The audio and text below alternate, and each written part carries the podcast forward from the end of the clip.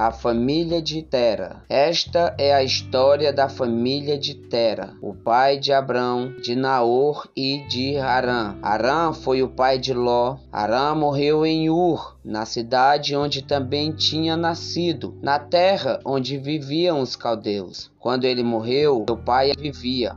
Abrão e Naor casaram-se. Abrão casou-se com Sarai e Naor casou-se com Milca. Arã era o pai de Milca e de Isca. Sarai não podia ter filhos porque era estéril. Tera tomou o seu filho Abrão, o seu neto Ló, que era filho de Arã, e a sua nora Sarai, esposa do seu filho Abrão, para saírem juntos de Ur e irem viver em Canaã. Mas quando chegaram numa cidade chamada Arã, ficaram vivendo lá. Tera viveu 205 anos e morreu em Arã.